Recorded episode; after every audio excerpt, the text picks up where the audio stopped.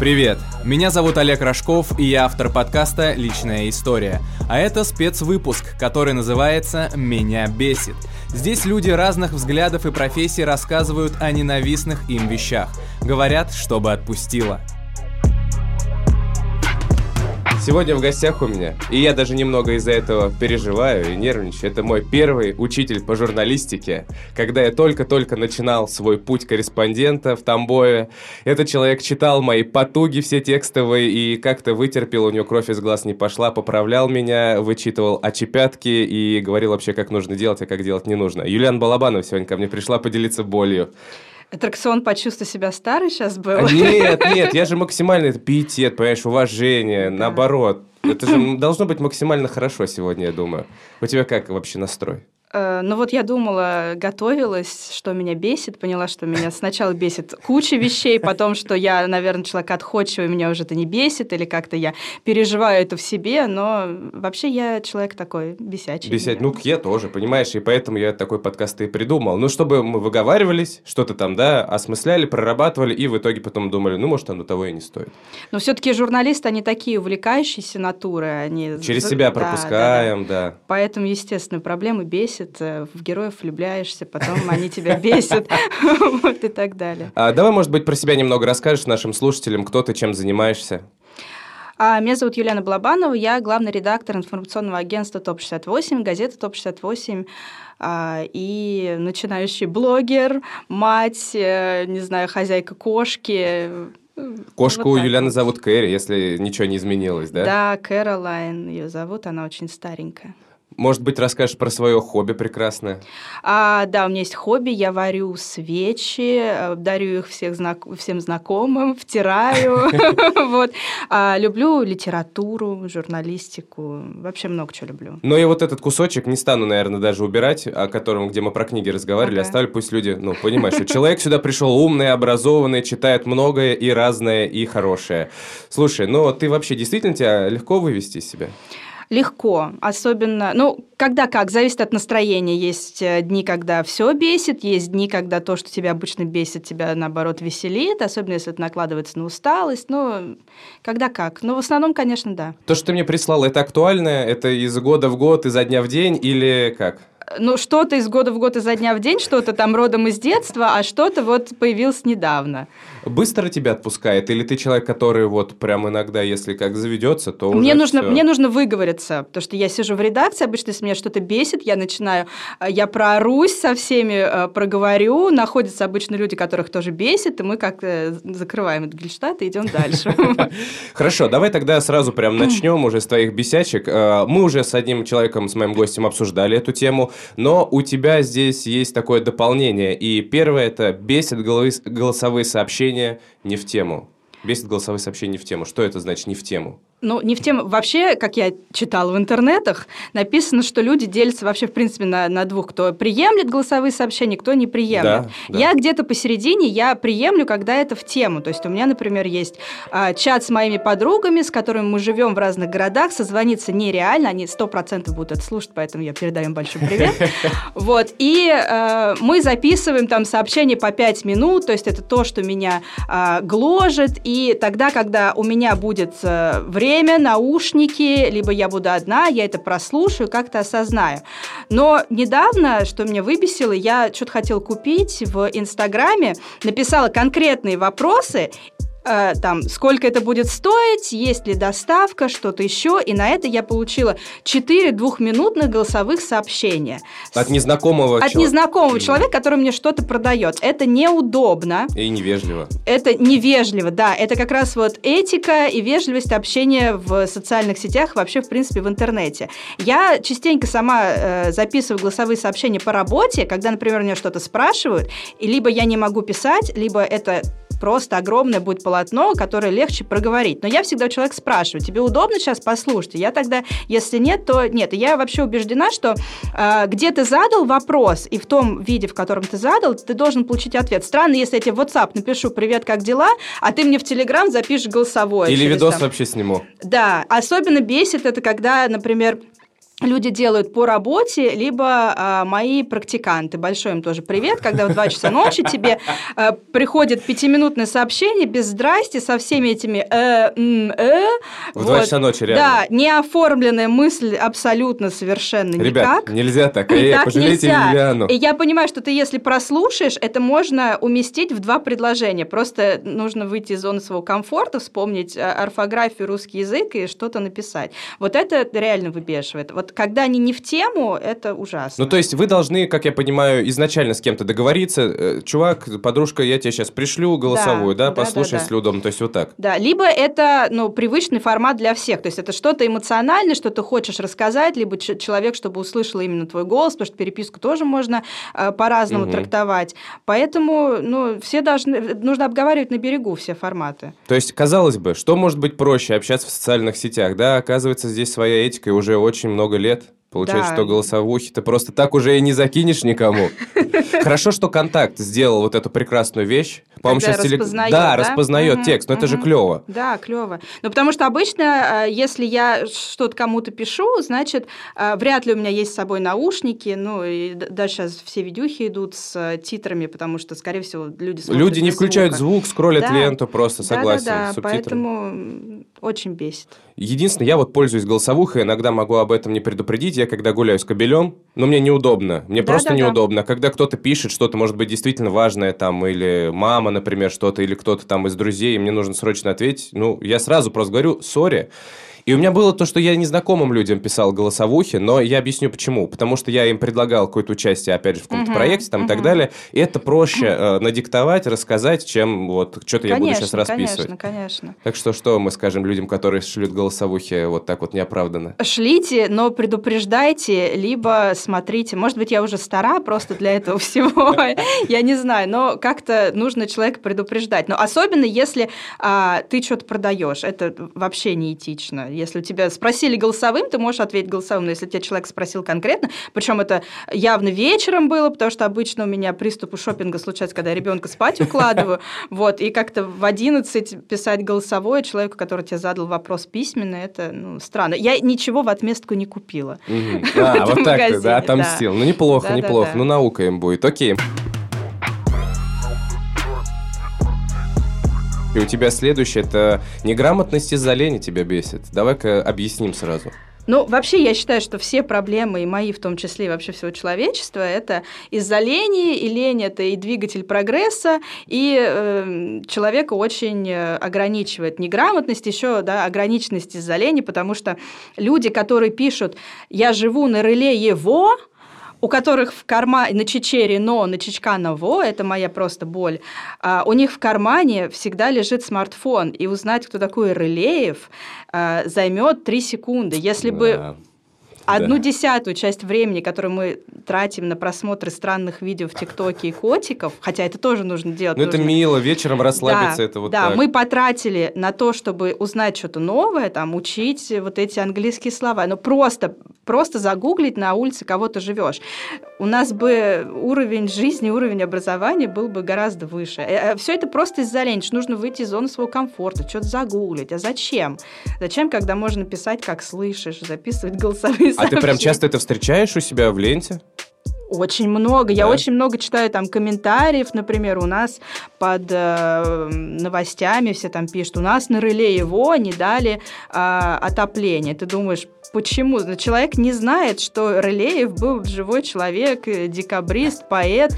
И, ну, я помню в детстве первое, что я спросила, когда мы переехали на Чечерин, я спросила, папа, кто такой Чечерин? И мне папа ответил без гугла, без всего. Ну, и... так воспитание в то время-то было чуть другое. Ну, ну да, но что... Интернетов не было. Ну, а сейчас интер... есть интернет, и мы тратим его на котиков, хотя можно э, просто что-то загуглить, что-то узнать. Ну, приоритеты. Ну вот о чем и речь. Зачем мне знать, что такое Рылеев, когда я посмотрю там, как, не знаю, какой-нибудь прикольный тип танцует в ТикТоке, Ну можно рожи. же сочетать, можно и да, делать и да, то, и да, то. Да. Это просто Деградировать надо тоже умело. Да, да, да, да. Это обязательно нужно. И Пару раз в неделю ты деградируешь? От чего? Ну, что-нибудь вот такое смотришь, странное, что тебе помогает? У меня четырехлетний ребенок, и я живу иногда на уровне четырехлетнего ребенка. Да, постоянно я смотрю мопсиков, я фанатею от мопсов. Мопсы, класс. Мопсы, да. И смотрю, да, танцы. Но и, и я понимаю, что ТикТок – это время, украденное из моей жизни. У просто. тебя есть ТикТок? Есть, да. Ну, в смысле, ты не выкладываешь туда ничего, ты просто смотришь? А, у меня был ТикТок про свечи, потом, э, когда меня все взбесило, я его удалила. Сейчас хочу восстановить. Пока не снимаю, пока в Инстаграме в основном все снимаю, все выкладываю. Вот. И про что я говорю? Про деградацию мы да, говорили осознанную. Это нужно, конечно, нужно расслабляться. Я люблю э, странные, тупые фильмы посмотреть. Там, Аминь. Да, и Барат, вот это вот все. Но это же классно. Вот. Но это не значит, что я там не загуглю, кто был такой Рылеев и, и, и так далее. Просто люди потеряли вот это любопытство, которое должно гнать вперед. Это, ну, мы же для того, чтобы переносить эту информацию, информацию, как-то ее перерабатывать, что-то узнать.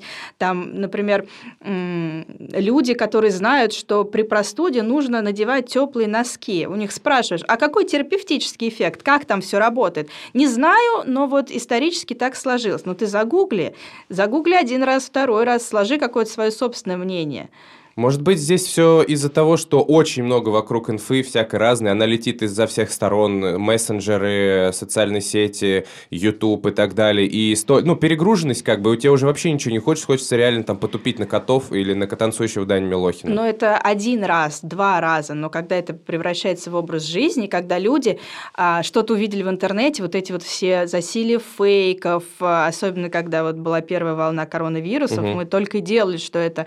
А, а, как, забыла это слово, Какой? как это сказать по-русски? Какое, какое слово? А, опровергали, а. вот, что не будут вас опылять с вертолетов, что не нужно там э, верить, что если э, какой-то документ, что всех закроют, есть в Яндекс картинках, что это действительно так. А это же очень легко проверяется. Нет вот этой гигиены и нету привычки у людей э, ставить все под сомнение и проверять. Неплохо у тебя накопилось, я смотрю, да, желчь ну, по поводу этого? Вообще, ну потому что я с этим сталкиваюсь. И иногда, ну когда человек с двумя высшими образованиями пишет слово «в общем», в я общем, видел этот пост, да, который более. подчеркивается просто везде красным, и у него не возникает в голове вот этот вот звук, что нужно, ну, наверное, я делаю что-то не так. Не знаю, у меня нет слов. А вот, кстати, э, как ты относишься к тому, когда люди вот такие огромные простыни, да, там километровые у себя публикуют там где-то в социальных сетях, контакт, неважно, и ни одного, блин, абзаца? Ой, да, это ужасно, ужасно. Как это можно читать вообще? Да, неструктурированность текста – это проблема. Но я не знаю, это тоже, наверное, проблема насмотренности, потому что, ну, ты привык где-то что-то много читать, что это абзацы. В соцсетях и там должны быть какие-то смайлики, маркеры и так далее. Да, это сложно читается, скорее всего, больше трех предложений ты не прочитаешь. Ну, это ужасно, да. Да хоть ты там, не знаю, расскажешь о своей встрече с Богом или там да, да. секреты мира всего откроешь, но вот есть у меня люди, которые мне интересны как личности, и я там с удовольствием слежу за ними, но когда я вижу вот такую вот километровую простыню, ну я просто, come on, ну как это? Ну, не знаю, но это тоже, возможно, какая-то вот этика общения с твоим читателем, если ты это делаешь, ну, для того, чтобы просто вот отделаться от этих мыслей, ну, пожалуйста. Ну, графомания такая. Да, да, рода. да. Если ты, ну, с претензией на то, чтобы кто-то прочитал, ну, тогда это должно быть удобно написано. Ну, не зря же там начали на печатной машинке набирать свои тексты, потому что от руки невозможно, чтобы это было как-то удобоваримо.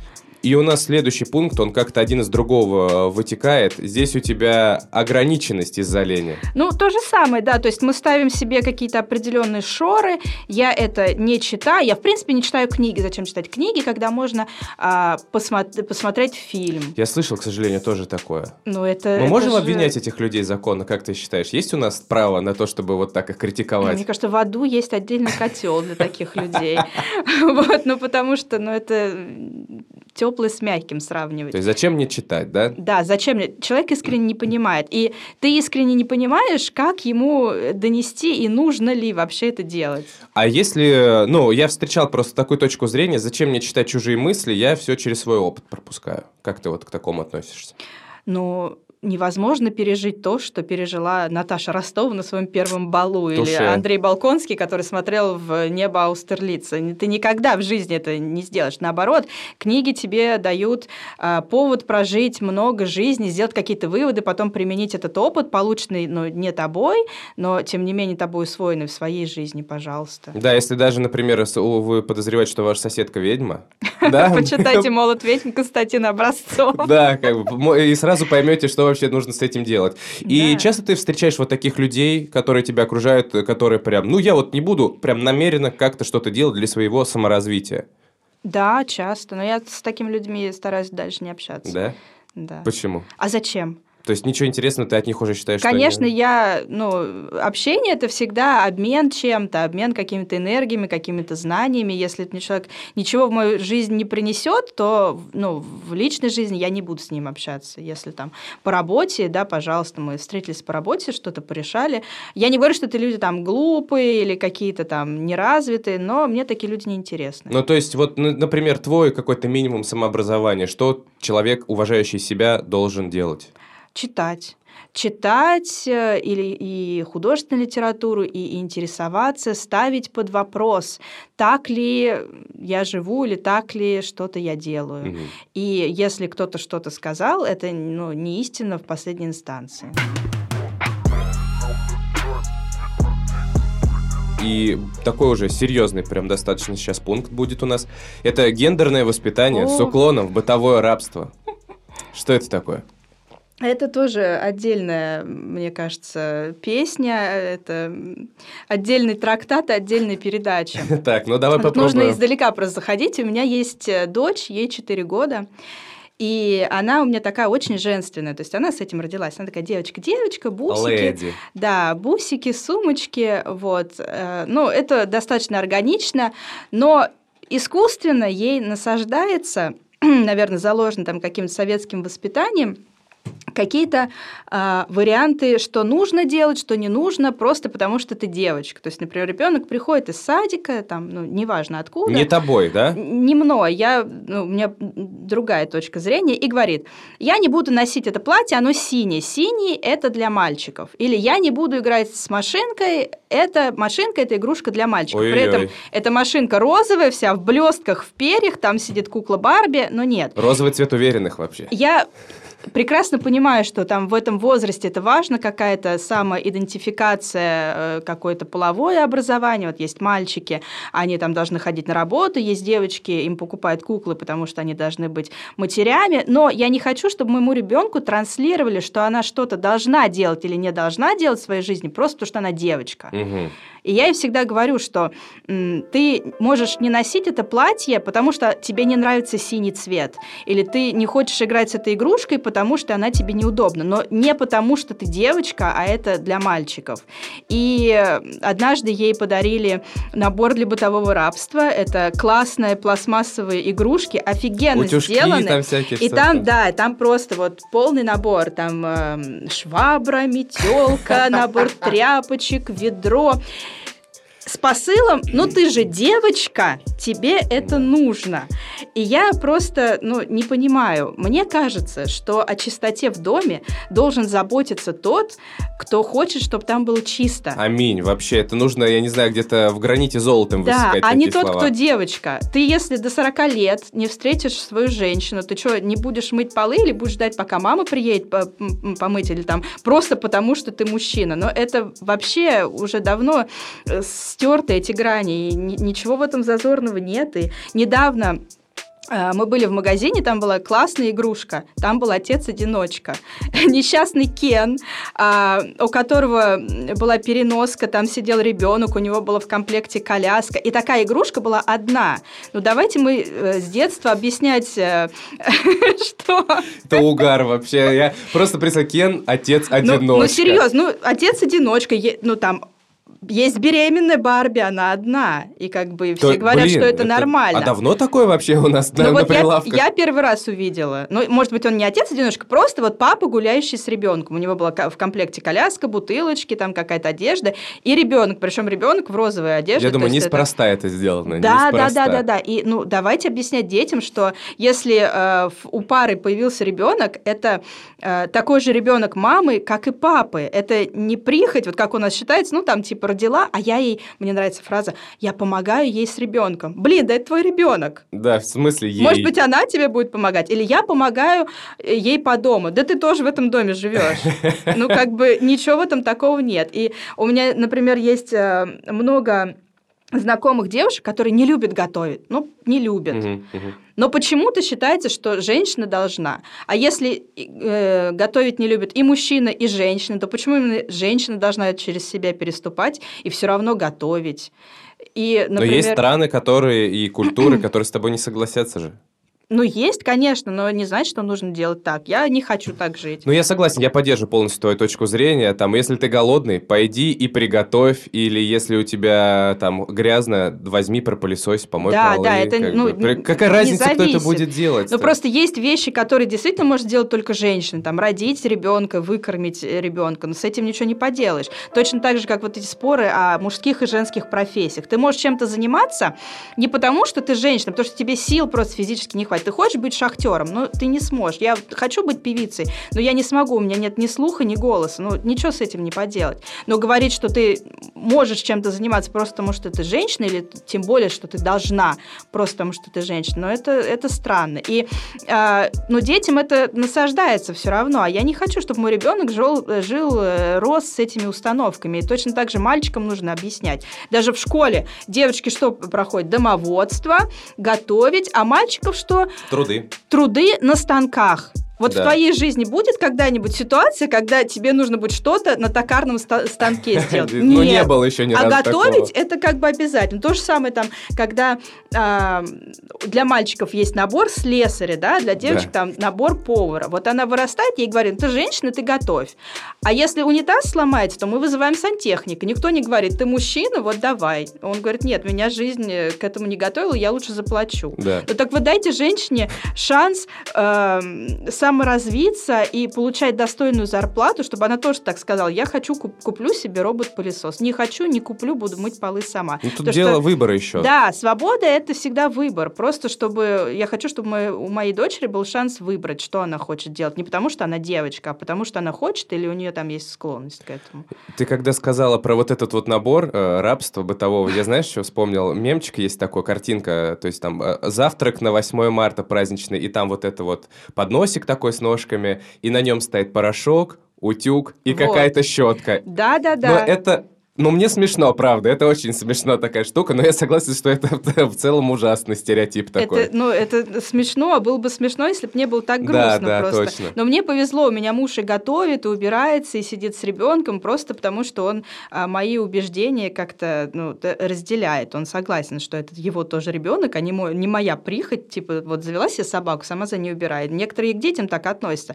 А я считаю, что это стыдно. Стыдно знать в в играх танков миллион просто их вариантов, сколько что стоит, и, и не знать, какого роста твой ребенок, или не Ух. знать, како, э, какую он любит кашу. Ну, многие же вот сейчас пошли каждого второго отца, скажи, купи смесь ребенку, он же не знает. Почему? Потому что он этим не интересуется. Это не сакральное знание. И более того, они... Уничтожила просто, они уничтожила. Не, они не появляются у женщин с рождением ребенка. Когда у тебя первый ребенок, тебе там ну, допустим, там 27-30 лет, ты абсолютно так же офигеваешь от всего.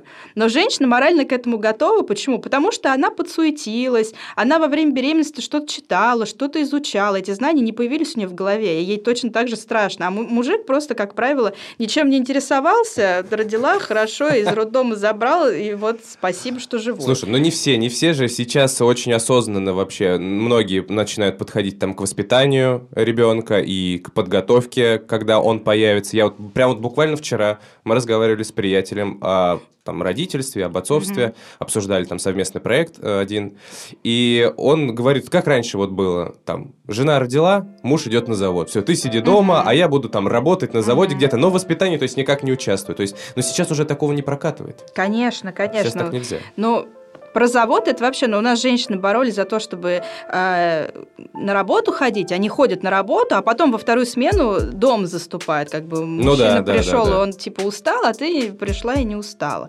Все одинаково устают, и э, время, проведенное с отцом, оно так, так же ценно. Но я, я не, не представляю, как можно, чтобы э, твой ребенок рос вот так э, и говорить, ты мать, тебе виднее, что ему надеть. Ну ты что, недееспособный, или ты не можешь посмотреть посмотреть, какая погода в окно. Вот но это, это вообще слабый аргумент, если это, честно. Но это странно, в принципе, когда мужчина не может собрать ребенка гулять самостоятельно. Вот, например, если мама, не дай бог, попадет в больницу, он же, что он сделает? Вызовет бабушек, а если бабушек нет, то они просто будут вдвоем э, в шоке вообще от всего. Но это очень часто и от женщин же зависит, потому что этих мальчиков воспитывают такие же женщины. Он видит, что там мама зашивается, думает, что это норма, потому что мама там... Это прям сейчас Чаковым Палаником попахивает, что мы поколение, воспитанное женщинами.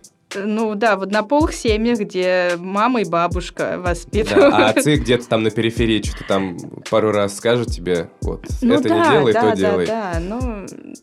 Но это такие все равно частные случаи, которые все-таки сейчас, я надеюсь, что они отходят куда-то на ну, задний план. в твоем поколении ты все-таки помладше, да, и... Уже более осознанно люди начали как- подходить. Как-то осознанно, возможно, потому что их по-другому воспитали, ну, были другие времена, это, это круто. А Но у нас с тобой вот... сколько разница, подожди? Ну, сколько тебе? Мне 28 в ноябре вот будет. Да? Я на три года эти старше.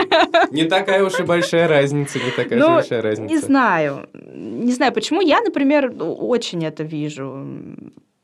А как ты считаешь, вот этот вопрос э, по поводу вот этого рабства, да, там бытового, mm-hmm. и в целом там выбора, какой цвет мальчика, какой девочки, это же все относится к такому своеобразному секс-education все-таки? Ну да, конечно. Но но тоже, да, нельзя же... Э, свобода – это не всегда вседозволенность. Ну да, есть... как... Извини, что перебиваю, просто помню отличную цитату, не помню только, кто ее сказал. «Свобода – это не значит, что можно мочить мимо унитаза». Конечно, да. Свобода одного человека заканчивается там, где начинается свобода другого человека. И э, все вот эти вот 12-летние э, девочки, которые думают, что они на самом деле мальчики, они, э, ну, из-за чего? Из-за того, что, возможно, где-то что-то было упущено как раз непосредственно в самоидентификации, когда тебе говорят, ну, потом ты вырастешь, потом определишь, что это мальчик или девочка. Так тоже нельзя. Но это просто нужно объяснять, что бытовые вещи, они одинаковые бытовые для всех, и для мужчин, и для женщин, и объяснять это с детства. То есть убраться нормально, как и для парня, так и для конечно, девочки. Конечно, конечно, да. Отлично, хорошо, разобрались. Выпустила пар немного.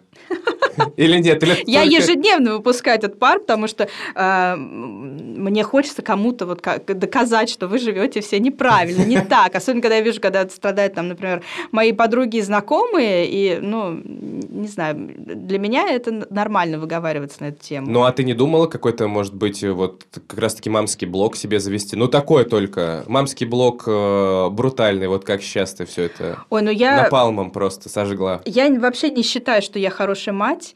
И каждые пять минут я сомневаюсь, что, может быть, для моего ребенка, который растет супер женственный, она мне в прошлый раз сказала, мам, ну зачем мне вообще учиться? У меня вот есть четыре куклы, я вполне с ними справляюсь, я заведу четверых детей. И вот этот вот конфликт э, э, отцов и детей, когда для меня э, нужно чего-то добиться, нужно достичь чего-то в карьере, самореализоваться, а она говорит, что нет.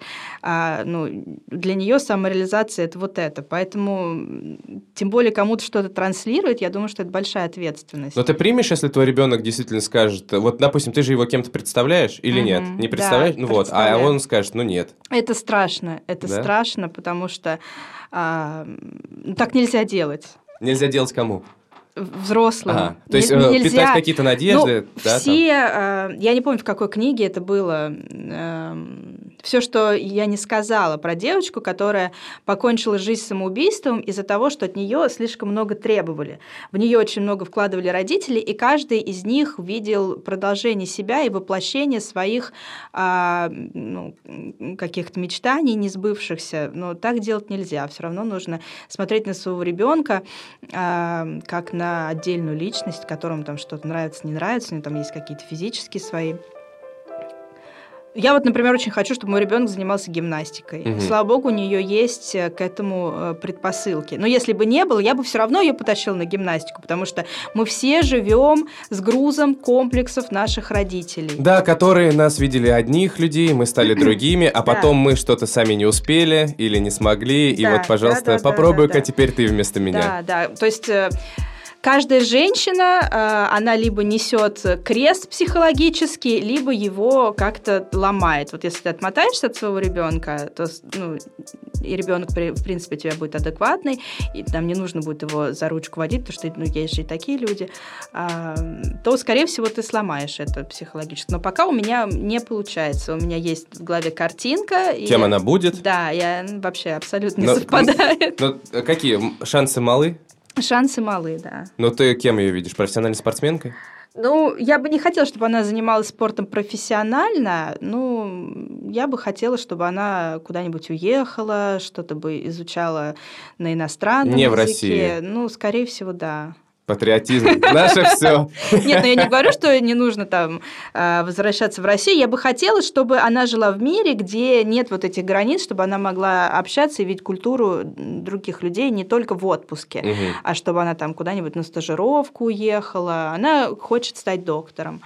Вот. Но мне кажется, что это очень тяжело и морально, и физически. Когда у меня химия началась, не помню в каком, восьмом, что ли, классе, я такой, ой, нет, вот эта вся валентность и так далее, я лучше пойду про татар-монгольское иго почитаю. Мне вот такие вот штуки были интересны.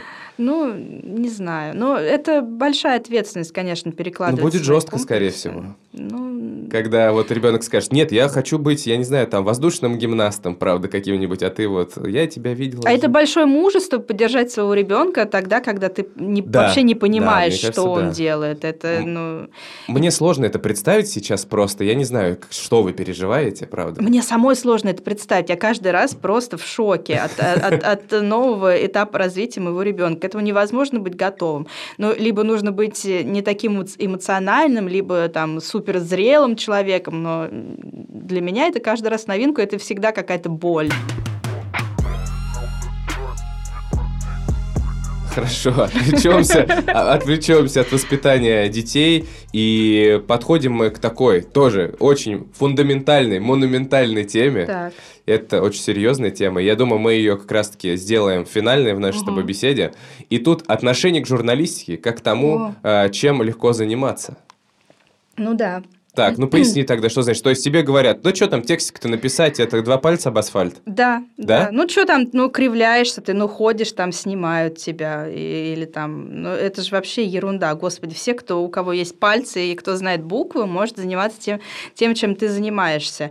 И это странно слышать, особенно от людей, которые непосредственно хотят э, связать свою жизнь с журналистикой, видеть этих людей, которые поступают на факультет журналистики и говорят, я хочу быть э, ведущим «Орла и решки», чтобы меня возили на Мальдивы, я там буду кушать устрицы, а оператор будет меня снимать. Mm. Чувак, на самом деле это же все не так есть монтаж, это огромная работа, это прежде всего работа. Да, ей можно научиться, для этого даже не обязательно иметь талант. Классно, когда это и работоспособность, и талант, но если у тебя есть только работоспособность, ты тоже этому научишься. Но, но это ремесло все. Туда нужно вложить огромную, огромное количество времени, сил, души и, и так далее. И это очень... Ну, наверное, то же самое чувствуют футболисты, которые всю жизнь, там уже в 22 года он там весь э, шитый перешитый, перешитый, деланный, переделанный, и у нас вся страна умеет играть в футбол, кроме 11 человек, которые на поле. Мы недавно с другом прям обсуждали вот момент похожий по поводу того, как футболисты вообще живут, mm-hmm. да, то есть мы что-то, я не помню, а, мы разговаривали про мемчик, когда Заболотный, ты же наверняка это знаешь, на тренировке влетел в манекен, и все там угорали, ну ты дебил, вот это вот. И, ну, мы подумали, что это же может быть еще из-за невнимательности, которая вызвана невероятной усталостью, стрессом и так далее. То есть не обязательно, что человек человек действительно там тупой какой-то, или он не понимает, куда он бежит. Просто ты же 24 на 7 должен быть, блин, в форме. Да. Прям всегда. То есть у тебя должно быть отличное здоровье, питание, ты должен быть выспавшимся, ты должен ходить в тренажерный зал, у тебя разные тренировки по нагрузке и так далее. Это же, ну, согласен, что зарплаты иногда, ну, прям совсем. Ну, это уже вообще другой вопрос. Это даже, ну, не вопрос самоотдачи. Да, но в целом, в целом, как себя нужно держать, это же очень сложно. Я, поп... ну, я сейчас занимаюсь, хожу в спортзал uh-huh. там и так далее, у меня там четырехразовое питание, мне иногда четыре раза в день сложно есть, я uh-huh. иногда могу не успеть, или не приготовить, или что-то еще. Нагрузки после работы, ты думаешь, блин, я что-то так устал, идти или не идти, и я все равно иду, а здесь ты так живешь каждый день, каждый день, то есть, да. мне кажется, это очень сложно. А потом в 30 лет ты отработанный материал, никому особо не нужен, и... Очень жаль сейчас, что происходит, например, с, эм, с ЦСКА и вот с, с Загоевым, который угу. просто хрустальный человечек уже. Да-да-да. Марат Измайлов, мой любимый, он же тоже не самореализовался именно из-за травмы, там, из-за голеностопа и так далее. Но это просто, ну, опять же, да, этика отношения к любой профессии. Любой человек, если он делает что-то профессионально, он посвящает этому всю свою жизнь. Никому ничего не дается просто так. Если ты профессиональный спортсмен, если ты спортсмен топ-уровня, то, скорее всего, жизнь всей твоей семьи а, подчинена этому. Вот эти рассказы, как Плющенко переехал из Волгограда в Питер и ходил с мамой собирать бутылки, чтобы купить коньки, и мама всю свою жизнь этому посвятила. Но это же э, так, так оно и есть. Ну и с военными, в принципе, то же самое происходит. Военные, жены декабристов, все, все что угодно. И журналистика – это тоже не просто складывание слов в предложение. А вот давай мы сейчас прям и расскажем, ну, лично твой опыт, да, с какими тебе трудностями приходилось или приходится сталкиваться вот во время своей работы, ну, чтобы люди действительно, может быть, кто-то и не думал, что это так все вот простенько-то дается. Во время именно работы журналистов? Ну, ну да. Когда я пришла на первое место своей работы, я вообще первые полгода не понимала, что происходит, потому что я думала, думала, что это а, одно, это оказалось другое. Я приходила домой, я перечитывала свои новости, и у меня не было доступа в админку. Я реально заходила на сайт до 12 часов, пока они выходили, и там и перечитывала, не дай бог, там будет какая-то опечатка или что-то. Это ну, э, это странные люди, с которыми нужно общаться, это люди закрытые, из которых нужно что-то а, достать, это переработки. Ты не можешь быть журналистом с 7 а, до 5 часов вечера. Не можешь. Если пол шестого что-то случилось, ты никогда не сможешь это проигнорировать. Ты всегда живешь в этом а, эмоционально-медийном пространстве. У тебя не бывает отпуска такого, чтобы ты выключил телефон и забыл. У тебя ну, ты всегда в этом, ты всегда журналист. Рука на пульсе. Рука на пульсе, да, и это очень много, очень много всего, вот эти все человеческие истории, которые ты через себя а, пропускаешь, а потом тебе говорят, господи, да это вообще ерунда. И особенно а, молодые журналисты, когда приходят, ну, не журналисты, практиканты, да, в основном, они все говорят, я буду делать интервью. Интервью это что? Ты сел напротив с человеком, записал, что он тебе говорит, и потом просто это расшифровал. А то, что э, это интервью состоит из дурацких вопросов, которые этому человеку задают каждый раз, просто потому что ты а, не удосужился прочитать его предыдущее интервью. Чтобы хорошо подготовиться к интервью, ты должен узнать человека просто лучше, чем он знает себя сам, чтобы из этого, ну, вытащить из него это. Об этом никто не задумывается, что это огромная работа. Да, сесть друг на друг, друг, друг напротив друга на стульчиках, это, это, это, этого недостаточно, к сожалению. Да, да, это, это огромная работа, и этот пласт люди видят только верхушку айсберга, видят э, только текст, даже если текст из трех абзацев, иногда тебе нужно потратить целый день, чтобы хотя бы эту информацию добыть, как-то обработать, уточнить и так далее. И потом э, все равно ты... Слушай, да я даже свои постики, когда пишу в инсту, если я какое-то слово туда добавляю, такой думаю, так, в правильном ли я значении его туда добавил? Да. Пойду-ка я это все перепроверю. Да, да, То есть, да, ну, да. каким-то таким вещами занимаюсь. Ну, потому что мы живем все равно по этому правилу трех источников. Я даже если, например, мне в аптеке говорят, вот это вот возьмите препарат от кашля, я все равно его загуглю, прочитаю, сложу собственное мнение и дальше там куплю его или не куплю. А это вот как раз ограниченность изолений, многие этого не делают. Вот, кстати, э, хотел сказать, ты же очень долго занималась именно журналистикой такой, когда не было фото, не было видео у тебя, да, в твоей жизни, угу. ты только писала, выходила куда-то, ну, то есть, скажем так, была за кадром. Угу. Не да, ну как, сколько, год уже, да, наверное, это у вас длится, когда ты в кадр год, вошла? год ровно. Вот расскажи по поводу интервью, ты же как раз берешь интервью, вот что, с какими ты там подводными камнями сталкиваешься, когда вот, ну, кажется, что вот, что тут простого, вот человек, вот ты, вот вы идите и говорите, вот как это у тебя происходило? А, ну, там даже особенно когда ты девушка, и когда ты никогда этим не занималась, там сложно вообще, в принципе, принять себя на экране. Особенно там вот все твои вторые подбородки. Первый комментарий, который, к нам, э, который я прочитала в соцсетях под моим э, интервью, я делала его с другой девушкой, и там было написано «Угу, они жирные а. матом. И ты такой думаешь, блин, ну я правда же жирный. Ну, как бы есть проблема, это все усугубляется. Ты видишь, тебе не нравится твой голос, тебе не нравится, как ты в кадре. Ты понимаешь, что ты, ты делаешь это из-за того, что ты не умеешь это делать, а потом ты учишься, и все равно у тебя это не получается. Это, э, ну, тоже своего рода психотерапия, принятие себя. А, я полтора года работала в школе на заре своей карьеры, угу. потому что у меня первое образование педагогическое – и мне казалось, что я после этого уже ничего не боюсь. У меня была вся седьмая параллель, я реально ничего не боюсь. После того, как я делаю интервью, вот сейчас я точно ничего не боюсь. Это, ну, это сложно, сложно разговорить э, человека, сложно найти... Э, то, что он скажет, чтобы он это сказал красиво, действительно от души, чтобы потом как-то это смонтировать, и при этом, чтобы человек сам себе понравился, это же, ну, тоже этика общения с героем. Да. Тоже нужно показать его таким, какой он есть на самом деле, и чтобы ему это понравилось. Да, чтобы а то еще обидеться. Да, поэтому э, это очень сложно. Это, ну, не скажу, что прям это супер сложнее, чем журналистика, а, ну, такая словесная, да, грубо говоря, но это есть свои нюансы, к которым ты не готов. Ну, то есть давай с тобой сейчас резюмируем. А, сложности работы журналиста в чем? Что очень много информации, из которой тебе нужно достать что-то адекватное. Тебе нужно всегда следить за, за тем, что происходит в медийном пространстве, и это всегда э, общение с какими-то людьми не всегда тебе приятными и удобными как раз-таки в разговоре. И это ответственность перед читателем, не дай бог ты там что-то перепутаешь, и человек из-за этого, ну, как-то его жизнь может измениться там. В, и в глобальном смысле, если ты вкладываешь в это а, какие-то моральные принципы, и, я не знаю, в принципе, в бытовом, если ты время, временем анонса ошибешься, человек на концерт не попадет да, и так далее. Да, это да. большая ответственность, конечно. Или тепло будут люди ждать, ты написал, что тепло дадут такого то а потом ты что-то там не проверил или не а так понял. А потом кто виноват? Тупые журналисты. Да, да. Кстати, часто приходилось такое слышать? Постоянно, постоянно. Особенно а, у нас есть наша любимая тема склонение географических названий на Ова Ева а. в рассказу Ве. Вот, кстати, хотел тебя спросить, как ты относишься к этому? Я не знаю почему, да, это грамматически правильно, верно, это все, но не кошмар, как режет мне ухо. Вот я не могу, когда кто-то говорит в Уварове, в рассказове. Я не, могу, я не знаю, почему меня просто переворачивает всего.